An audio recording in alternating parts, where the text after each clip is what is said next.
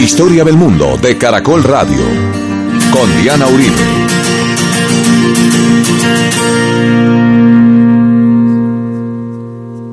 Buenas. Les invitamos a los oyentes de Caracol que quieran ponerse en contacto con el programa, llamar al 302-9559, 302-9559 o escribir al email info arroba la casa de la info arroba la casa de la historia punto com, o comunicarse o contactar la página web www.lacasadelahistoria.com www.lacasadelahistoria.com o las redes sociales y el Twitter. Hoy vamos a ver el último de los cuatro programas sobre las Olimpiadas, entre el guayabo olímpico de que se hayan acabado y la felicidad de la paz.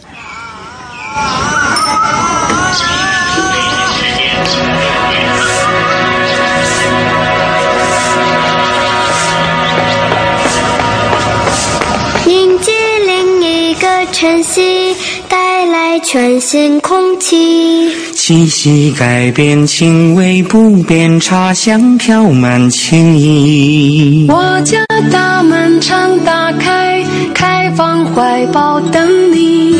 拥抱过就有了默契，你会爱上这里。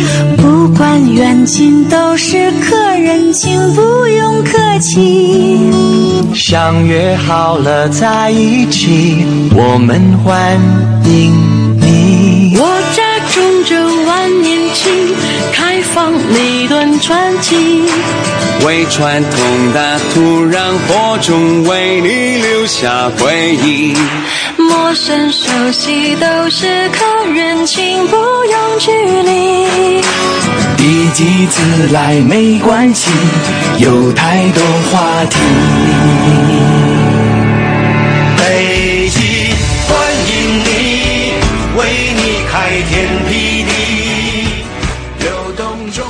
La vez pasada estábamos empezando lo que iban a ser los Olímpicos en Beijing. Y estábamos empezando a contar cómo China la saca del estadio, se da la garra, se monta la inauguración más fastuosa de la historia probablemente que hayamos visto hasta ahora. Es un momento completamente increíble porque lo que ellos hacen es mostrarle al mundo las cosas que ellos se han inventado. Y como ellos se han inventado la moda de andar a pie, entonces esto era de dar alaridos. Entonces empieza con los fuegos artificiales, los chinos se inventaron la pólvora. Luego con el papel, los chinos se inventaron el papel. Luego con la tinta, se inventaron la tinta. Luego con los tipos móviles, los chinos se inventaron la imprenta. Otra cosa es que Gutenberg en Occidente la haya inventado en, el, eh, en la era moderna, pero la imprenta como tal, los tipos móviles para ser puestos sobre papel, se los habían inventado los chinos siglos y siglos antes de, de, Gutenberg. Y la tinta para poderlos poner en el papel también, y el papel también. Todo eso se lo habían inventado. Entonces ellos lo que van mostrando es sobre un marco multitudinario gigantesco, impresionante, descomunal, con miles de personas en escena, bajo una simetría milimétrica en un grado de sincronización completamente irreal, los inventos que ellos le han dado a la humanidad. Más adelante empezaron a mostrar la ruta de la seda.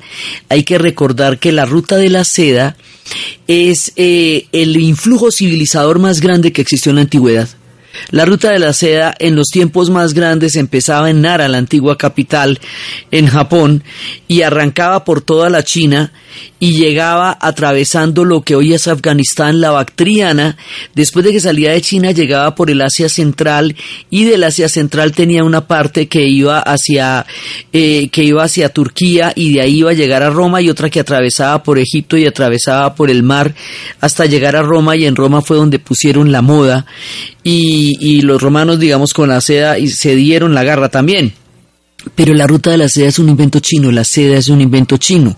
Y la historia del gusano de seda, que era esta mujer que había eh, que esta, esta chica que extrañaba a su padre, que hacía dos años se había ido a la batalla y no había vuelto, y dijo que se iba a casar con el primero que le trajera a su padre, y le traen a su padre un caballo, y ella y la, y la mamá muy felices, y luego el caballo empieza a relinchar en el, en el establo, y ella le, le, le cuenta a su padre la promesa, y su padre mata al caballo para no cumplirle la promesa, y cuando, y pone su piel sobre el césped, y cuando ella atraviesa el césped, el cuero del caballo la enrolla y la convierte en una mata de morera, y es el origen del gusano de seda, según cuenta la leyenda.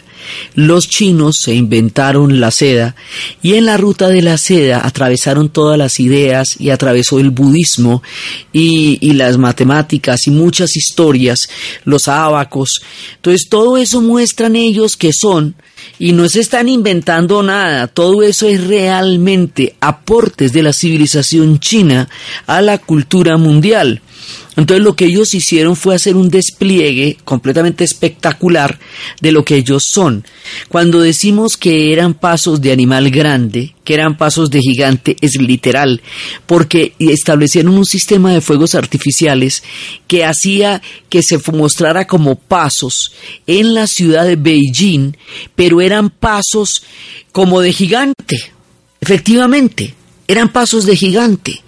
Era la China haciendo presencia en la nueva era como la potencia. Las Olimpiadas miden las potencias son una manera de sentar los precedentes sobre una nueva era en la historia de alguien y eso fue precisamente lo que significaron los Olímpicos de China en el 2008 que además no se hicieron en julio como normalmente se hacen sino se hicieron en agosto el 8 de agosto porque había un significado en numerología que los chinos pidieron que fuera el 8 del 8 del 2008 eh, para que hubiera una armonía celeste en el, en el momento en que empiezan los Olímpicos.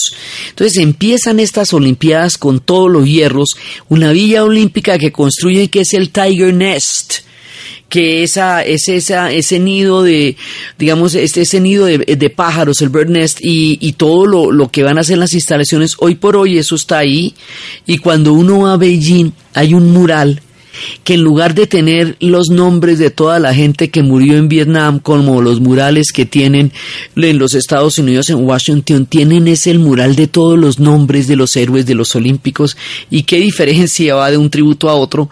Y ahí uno puede ver a nuestros deportistas y, y puede ver nuestra bandera y a las personas que participaron en esos primeros Olímpicos.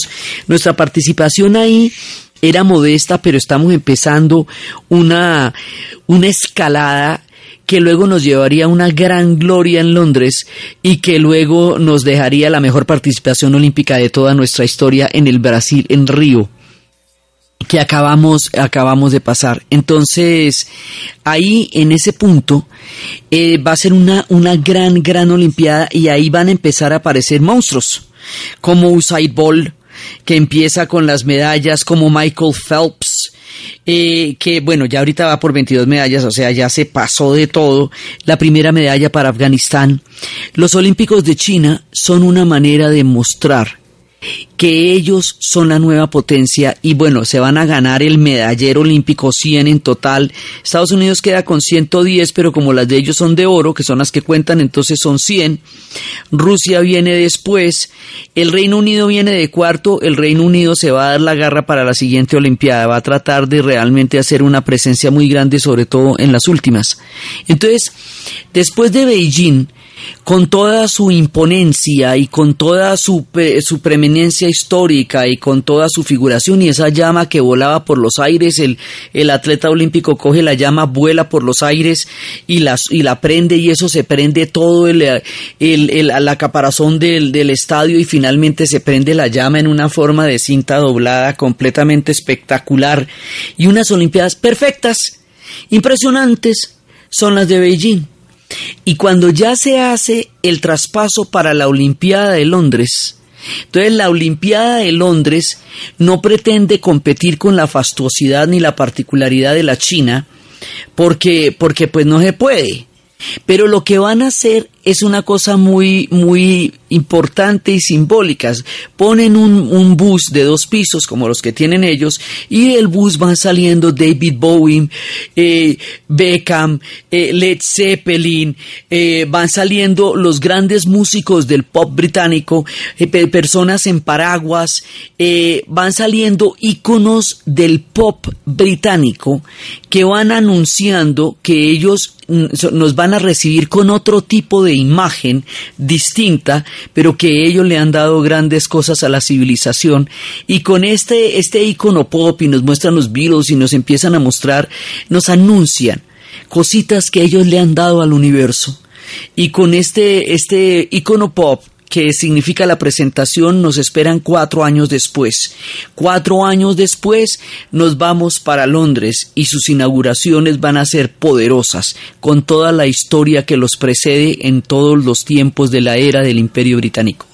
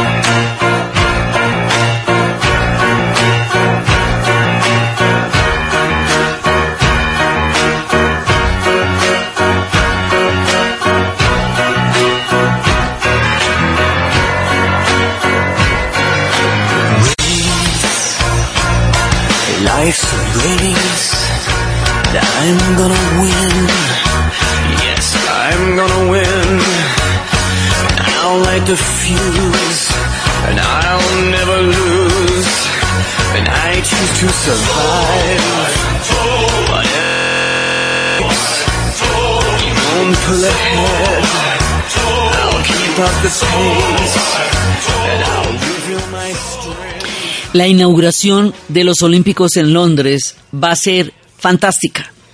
Va a ser fantástica porque lo que ellos van a hacer es un recuento de momentos fundamentales de su historia. Entonces empiezan con las antiguas aldeas celtas, con el mundo de esa, de esa época del encantamiento y de la magia del mundo celta del cual ellos son herederos. Y después todo ese mundo que se parece a la comarca del Señor de los Anillos, que se parece a esa tierra de donde venían los hobbits en toda la alegoría que Tolkien va a hacer acerca de su mundo. Después de eso, queda totalmente eh, borrado por una imagen devastadora, pero a la vez impactante, la revolución industrial. Entonces, ¿cómo se va a llenar eso de fábricas y de obreros y de trabajadores? Y cómo Inglaterra le aporta al mundo la revolución industrial. Y también más adelante ellos van a hablar de la seguridad social de lo que significa para ellos, porque ellos, después de la Segunda Guerra Mundial, ellos van a hacer la seguridad social desde la cuna hasta la tumba. Esa va a ser su manera de agradecerle al pueblo inglés haberle entregado todo durante la Segunda Guerra Mundial y aparece la figura de Winston Churchill, el que salvó a Inglaterra y de paso al mundo, porque hay un momento en que Europa ha caído, en que Estados Unidos no ha entrado, que la Unión Soviética ha sido invadida, que los únicos que van a estar enfrentando a los nazis son los ingleses y el que, el que hizo posible esa victoria en ese momento fue Winston Churchill. Entonces le recuerdan al mundo que Winston Churchill fue el artífice de uno de los momentos más importantes que podría ser posible la victoria de los aliados sobre la Segunda Guerra Mundial. Y luego aparecen las Spice Girls y Bowie, empiezan a aparecer las figuras del pop y ya digamos lo que ellos han aportado a la música, porque lo que ellos han aportado a la música es absolutamente gigantesco. Entonces, nos van haciendo un despliegue de toda su historia, de lo que ellos han sido, del imperio que han tenido, y luego el toque de humor, ese toque de humor que no le puede faltar a los británicos, que es James Bond yendo por su majestad y botándose en paracaídas y mostrando a la reina toda viejita con James Bond, que es una cosa increíble lo que van a hacer ahí Y en ese momento, eh, después aparece Mr. Beam tomándole el pelo a, la heroica música de Vangelis, que es como la, el himno estelar de los Olímpicos. Y entonces esa va a ser una manera de, de darle el toque humorístico que siempre caracteriza a los ingleses y empiezan unas Olimpiadas que van a salir brillantes, van a salir muy bien. No, como le digo, no pretenden ellos competir con la fastuosidad de los chinos, sino simplemente con la, con el bagaje y el acervo histórico que ellos tienen. Nosotros habíamos llegado, digamos, nuestra participación, empezamos como en una escalada que después va a ser maravillosa. Nosotros tenemos 43 hombres y 23 mujeres en los Olímpicos de Beijing. Teníamos la medalla de Jacqueline Rentería, la de Diego Salazar en levantamiento de pesas, Jacqueline en lucha. Teníamos, habíamos estado en, el 11 y el 16 de agosto que habíamos hecho esas medallas, pero de aquí para adelante va a haber un salto cuántico para nosotros en Londres. En Londres vamos a vivir unas emociones. Por primera vez vamos a vivir la medalla de oro de Mariana Pajón. La primera, que ahora es, ya, ya son dos. Vamos a vivir unas cosas que no, mejor dicho, la emoción olímpica va a llegar a nuestra tierra a través de todo lo que fueron nuestros deportistas en las Olimpiadas de Londres, que fue una cosa impresionante. Entonces es Rigoberto Urán en ciclismo, Mariana Pajón con su medalla de oro, la, la, medalla que nos, nos hizo estremecer en ese momento, Oscar Figueroa con el levantamiento de pesas va para plata, Catarina Ibargüen en atletismo, plata, Yuri Alvear en judo, bronce, Oscar Muñoz en taekwondo, bronce, Jacqueline Rentería de nuevo en lucha, bronce, Carlos Oquendo, ciclismo, bronce. Entonces eso ya, o sea, eso ya es elegante. O sea, ya la participación colombiana en los Olímpicos está chéverísimo y esto nos va a mejorar en Río, ¿cómo le parece? Entonces, este es un momento en que las mujeres van a ser por primera vez representadas. Una mujer en Arabia Saudita va a ir por primera vez a unos olímpicos y los va a representar en, en, en judoka. Y bueno, Michael Phelps se sigue dando la garra y cada Olimpiada se va poniendo más impresionante hasta que ya va en 22 medallas. O sea, ahí siguen los monstruos. Michael Phelps y sigue Usaid Bolt, pero como loco en los 100 y los 200 metros y en los 400 metros por relevos, repitiendo la hazaña de Beijing. Y ya en la, en la que acabamos de ver se va a retirar con la gloria, con la absoluta gloria. Entonces, eh, el partido inaugural es de fútbol femenino y bueno, ahí siempre las cosas que, que pasan alrededor, que solicitaron un minuto de silencio por, la por, por lo que se cumplía el aniversario de las Olimpiadas de Múnich, por lo que ha pasado con los atletas y finalmente no lo autorizaron y como digamos, van a pasar cosas como pasan en los Olímpicos. Fue un momento en que iba, iba a haber un partido entre, jugaba Corea del Norte y pusieron, un partido de fútbol femenino y pusieron una bandera de Corea del Sur. Todas las chicas de Corea del Norte pues no valieron. Se demoraron una hora porque se negaron a salir bajo esa bandera. Las tensiones olímpicas que nunca faltan en, en, en toda la política que está alrededor. Pero las Olimpiadas van a salir muy bien. En realidad, los Olímpicos de Londres van a dar una presentación importante de Inglaterra en ese momento.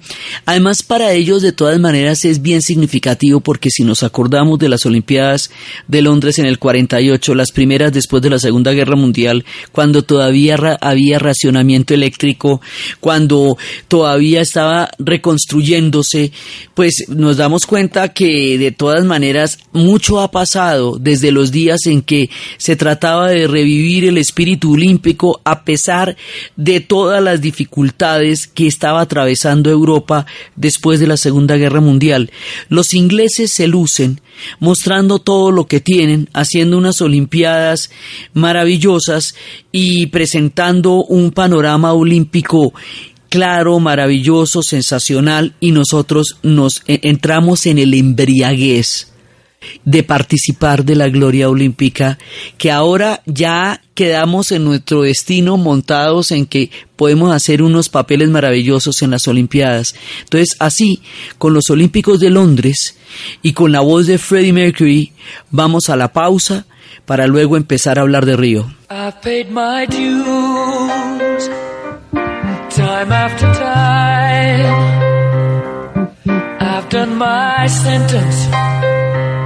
But committed no crime. And bad mistakes, I've made a few.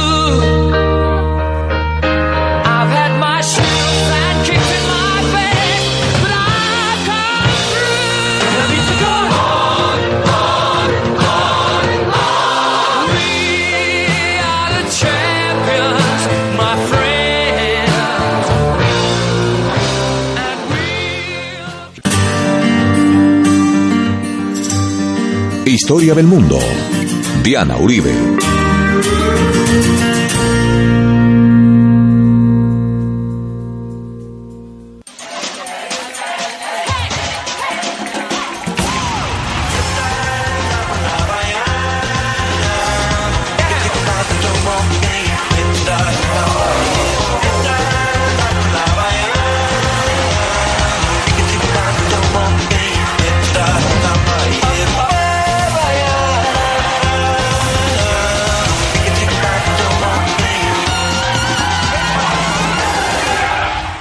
Y así llegamos a Río de Janeiro, la última Olimpiada que hemos visto y que acaba de terminar.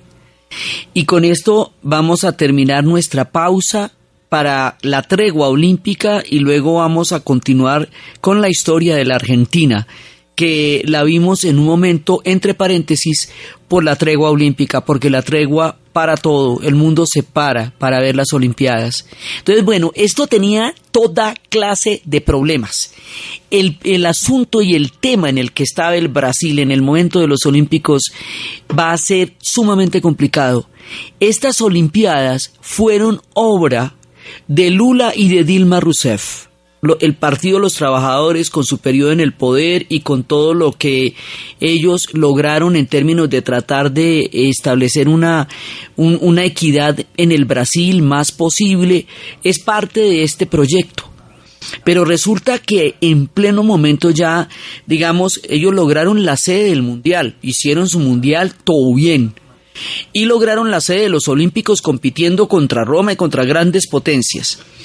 Y resulta que en el momento en que ya vienen, o sea, poquitico antes, digamos, las Olimpiadas ar- arrancan ahorita en junio y en mayo, le montan un juicio a Dilma Rousseff. Un juicio sumamente cuestionable porque la acusan de delitos administrativos que en rigor deberían pagar los ministros de las diferentes carteras. Nunca al presidente la acusan de no haber consultado al Parlamento para tomar las decisiones económicas que se tomaron y de haber endeudado el país, cosa que tiene que hacerse para los Olímpicos y para los Mundiales. Esto dicen que es un juicio de élites para tratar de lograr mediante una artimaña política lo que no pueden hacer en, la, en las elecciones. Entonces, ella en este momento está en cuestionamiento. Ya el, el, el, jueves empezaron otra vez este juicio. La semana entrante se sabe si le quitan el derecho a gobernar o no. Está suspendida seis meses por un delito que no se termina de probar, por una historia que no se termina de definir, pero que va a definir es el, el eh, se va a definir en el Congreso y no la va a definir el pueblo. O sea, el pueblo no es el que los diputados son los que votan su permanencia o no en el poder. Entonces eso le hace que el vicepresidente Temer que sí está acusado de, de, corrupción y que sí tiene procesos abiertos de corrupción, sea el que esté en la inauguración de los Olímpicos y no Dilma, que fue la que lograron entre, ella y Lula que se dieran. Entonces, bueno, eso. El tema del Zika, les montaron una película de terror con el Zika y entonces que, que, pensaban en aplazar las Olimpiadas o hacerlas en México. Entonces dijeron, no, pero no, no hay manera. Eh, decían ya dos semanas antes que no había luz, que no había cables, que eso todavía no estaba listo. Había toda clase de pronósticos en contra de Río, toda clase de líos, unas turbulencias sociales increíbles, cantidades de movimientos sociales, porque están en una crisis política, institucional y económica de grandes proporciones, con un hándicap de estos, y como pudieron, entran las Olimpiadas en Río y los brasileros la hacen divina, y les quedan unas Olimpiadas regias, contra viento y marea.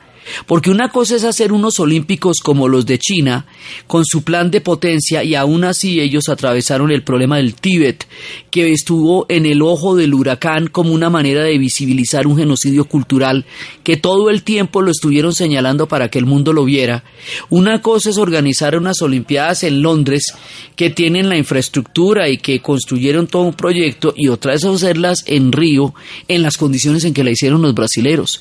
Primeras Olimpiadas en América del Sur y salieron bien y todo bien, ¿me entiendes? O sea, a lo bien. Brasil la logró y es bonito, ¿me entiendes? Bonito que Brasil lo haya logrado porque todos les habían echado todo en contra. Entonces empiezan estos olímpicos con una inauguración preciosa preciosa, porque ellos empiezan a mostrar el origen de la vida y del origen de la vida la selva amazónica y de la selva amazónica el Brasil indígena, que es ancestral y poderoso, y luego empiezan a llegar el choque con los portugueses que van llegando a través de, de las carabelas y con los portugueses va llegando después el comercio triangular y muestran la llegada del Brasil africano en cadenas para conformar la identidad histórica del Brasil actual que viene de los 6 millones de seres humanos que fueron esclavizados y traídos en las condiciones más dolorosas de África al Brasil. Y luego llegan los inmigrantes que vienen del oriente y luego van a llegar los japoneses en un exhibición hermosísima y luego se va a conformar la gran diversidad del Brasil. La inauguración de estas Olimpiadas lo que hizo fue celebrar la diversidad como aquello que enriquece y hace del Brasil una gran cultura.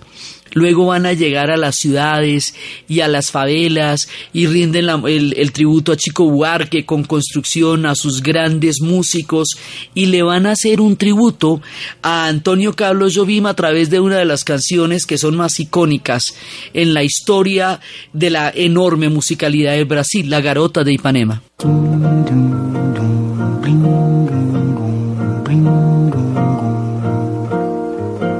Olha que coisa mais linda, mais cheia de graça. Ela, menina que vem, que passa, num doce balanço, caminho do mar. Moça do corpo dourado do sol de Ipanema, o seu balançado é mais que um poema. É a coisa mais linda que eu já vi passar. Ah, porque estou tão sozinho. Ah, porque tudo é tão triste. Ah, beleza que existe. A beleza que não é só minha, que também passa sozinha Ah, se ela soubesse que quando ela passa, o mundo sorrindo se enche de graça e fica mais lindo por causa do amor. Tall and tan and young and lovely, the girl from Ipanema goes walking, and when she passes, each one she passes goes.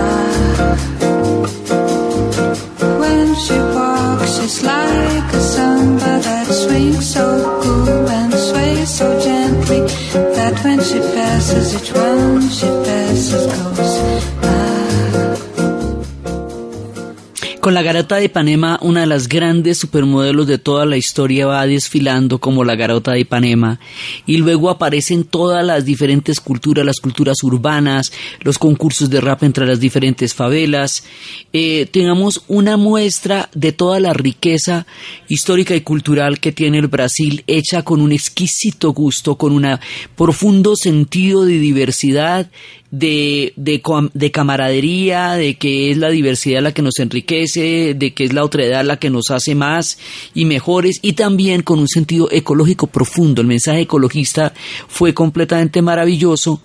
Y después, bueno, otra de las cosas impresionantes que van a hacer es la llama olímpica, este pebetero aparentemente pequeño que va subiendo y se, se, posa sobre un ala solar, una, una escultura de un artista cinético que se la pasa haciendo esculturas que se mueven y que va a dar una, un giro del fuego junto con la, con, con el viento, creando una armonía de una belleza y de una luminosidad con unos fuegos artificiales increíbles y termina en una inauguración completamente bella. O sea, eso, eso les queda regio. Aquí tenemos un problema. Muchos de los soviet, de los, de los rusos no van a poder participar porque en Sochi, en los Juegos Olímpicos de Invierno, se presentó una cosa que se llama como un dopaje de Estado. Quiere decir que por una política del gobierno de Vladimir Putin, una gran cantidad de los atletas, incluidos los paralímpicos, que es una, una, cosa muy triste también, fueron sometidos al doping. Y digo fueron sometidos porque es que usted se puede parar y decirle a Putin que no, que más bien no, y, y ponéjele rabón a Putin. A ver, a mí no me parece que eso sea fácil. En tiempos de la Guerra Fría, se utilizaban a los atletas como máquinas en los bloques de la Alemania, de la Europa del Este, y eso se les ponían esteroides anabolizantes, todas las cosas terribles, llegaban unos personajes que parecían monstruos de cinco cabezas, y todo eso, digamos, de una u otra manera pasaba así. Ahora crecientemente el control de dopaje se ha vuelto una, una cosa, eh, digamos, obsesiva en las Olimpiadas modernas y las muestras se guardan durante mucho tiempo, de manera que a medida que vayan cambiando las pruebas de dopaje se puedan registrar retrospectivamente episodios de dopaje.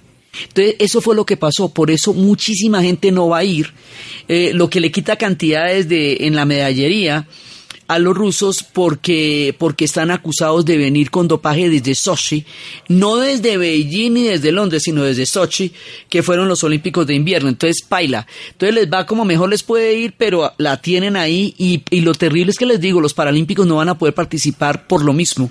Y eso es más triste todavía. Entonces, bueno, paila para los rusos, pero allá llegan y entonces empiezan acá, bueno, aquí por primera vez, y esto es importante, va a haber un equipo de refugiados. En este momento donde hay una crisis de refugiados tan grande en el mundo con la guerra de Siria, con el Medio Oriente que se deshace en un conflicto de unas proporciones incalculables, una civilización agonizante en los mares de Europa y Europa cerrándole las puertas y poniéndole toda clases de obstáculos, aquí va a haber representantes de los refugiados y una chica heroica que logró con su hermana salvar a una de estas embarcaciones por los mares. Va a estar allá y también va a haber independientes y gente por primera vez de pueblos que han atravesado cosas muy difíciles. Es la primera vez que va alguien de Kosovo y se ganan una de oro y esta chica de Kosovo lloraba de una manera. Los monstruos siguen aquí en modo impresionante. Michael Phelps echa cinco de oro y una de plata en natación para, para completar en su tiempo de vida 22 medallas olímpicas. A ver, cuénteme ese cuento. Eh, también, bueno, Katie Ledecky de Estados Unidos, cuatro de oro. Simone Biles, cuatro oros en, y, y, un bronce en gimnasia artística. Esto es una cosa. Y Usaid Bolt, que se retira de los Olímpicos, era su última Olimpiada, se va con tres oros a lo bien, o sea, para irnos de aquí. Entonces, Brasil por primera vez, vea, por primera vez en la vida, Brasil se va a ganar los Olímpicos de fútbol. Nunca les ha pasado eso. Jamás. Ellos se han ganado todos los mundiales que usted quiera, todos los certámenes que usted quiera. Brasil en fútbol, pues es el rey, ¿cierto? Pero esa no esa no siempre se les había salido de las manos. De manera que cuando Neymar mete el último penalti, directamente se acuesta a llorar. O sea, el man ni siquiera se pone contento, se derrumba a llorar. Porque le ha dado el oro olímpico a Brasil en fútbol y a Brasil lo que le importa en la vida es el fútbol. Entonces, bueno, ya más divinos, entonces mire, a nadie le dio zika, no se les cayó el mundo, toda esa, digamos, toda esa cantidad de prejuicios que es hacer una olimpiada en América del Sur. ¿Cuál es la escama? Mire, salió Titina, linda, chévere, a lo bien, ¿cuál es el problema? Sí, se pueden hacer olimpiadas en América del Sur. Así estemos en las que estemos, no hay que la gracia de las olimpiadas es trascender todas las crisis, las crisis políticas, todos los problemas. Los olímpicos es lo único que hacemos para ponernos en paz con nosotros mismos y, en el, y con el planeta. Es el espíritu más poderoso y es la única vez que nos ponemos de acuerdo para la foto en las Olimpiadas y en los Mundiales. Lo demás son guerras y bloqueos y, cualquier cantidad de cosas, pero lo que, lo que tenemos de bonito es eso. La llama olímpica la va a aprender uno de los, el, el que ganó, que llegó de terceros en la, en la maratón porque se había caído y así lesionado logró llegar y le dieron la medalla del varón de Coubertin por el espíritu olímpico. Tuvimos episodios como la atleta de Estados Unidos que se cae y la neozelandesa en la pista deja su propia carrera para ayudarla y levantarla y las dos llegan. A ellas las clasificaron por el espíritu olímpico. Entonces, bueno, con nosotros, a ver, preparémonos entonces para la participación de Colombia en los Olímpicos de Río, porque esto sí es para sacar pecho. Oro, Mariana Pajón en ciclismo, Rigoberto Urán en ciclismo, deporte de ruta, Oscar Figueroa en el levantamiento de pesas. Esto fue una cosa impresionante. Catherine Ibarwen en atletismo, Yuri Alvear y se nos van dando unas cosas maravillosas. Oscar Muñoz en taekwondo, Jacqueline Retería en lucha, Carlos Oquendo en ciclismo. Catherine Ibarwen realmente nos hizo estremecer, o sea, de los momentos inolvidables de la vida. Y en este momento que nos está tocando la paz y los oros olímpicos, es chévere, eso es un momento bonito. Ver a esta mujer en esa, en esa agilidad es una cosa increíble y ver cómo nadie le daba a ella nadie se le ponía la pata y también fue muy bonito ver ganar a la, venezolana en plata, fue, fue muy bello ver esto y, y ver pues digamos toda nuestra participación, la participación colombiana en los Olímpicos de Río es la mejor participación que hemos tenido nosotros en la historia de los Olímpicos como país lo que demuestra que aquí todo lo que se quiere se puede y esta gente nos está dando una vara muy alta y una talla muy grande. Estoy, mejor dicho, sacando pecho en Río los colombianos, pues tanto que mire, se ponían en las transmisiones de los de ESPN los chilenos a decir que como Colombia sí podía, o sea, echándose vainas unos con los otros y diciendo, mire que los colombianos sí están haciendo un papel olímpico chéverísimo. Entonces, entonces pues esto, esto nos demuestra que son decisiones que los pueblos toman y que se pueden sacar adelante. Le toca la primera medalla a Fiji. En las islas Fiji, bueno, no, estos iban volviendo locos, la de Kosovo, la de Sudán del Sur, eh, obviamente, digamos, con la, con, no obviamente, pero con el tema de Rusia, los gringos se llevan la medallería 121 en total, porque muchísima gente de Rusia no va a estar. El Reino Unido se da la garra y después de Londres dice, aquí nos vamos para una bien buena. Y entonces quedaron de segundos con 67 medallas. China quedó de terceras con 70 medallas. Rusia de 56 de cuarta por lo anteriormente expuesto. Eh, Alemania, luego le siguen, luego Japón, Francia, Corea del Sur, Italia. Y entonces nosotros vimos unos espectáculos olímpicos increíbles, maravillosos, desde todo punto de vista. Hay muchísimos más deportes que se van incorporando cada vez más a los olímpicos, lo que hace que cada vez más las Olimpiadas se vean más enriquecidas por una gran cantidad de nuevas justas en las que todo se va viendo cada vez más poderoso y más bonito.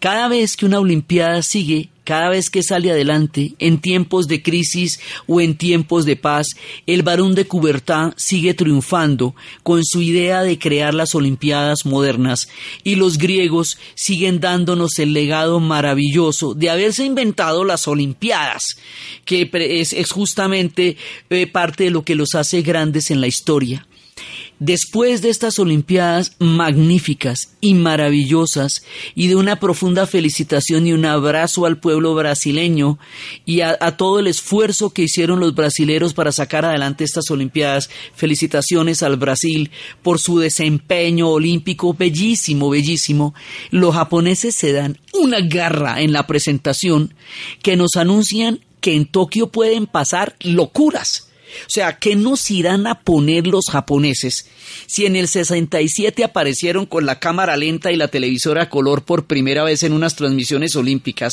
Si nos hacen atravesar al primer ministro el globo terráqueo con Mario Bros para llegar a tiempo y aparecerse el primer ministro vestido de Mario Bros en la mitad del estadio, van formando la bandera como una mancha roja, van apareciendo unas imágenes que uno no sabe si son personas o hologramas, van apareciendo unos juegos de luces que uno no se imagina.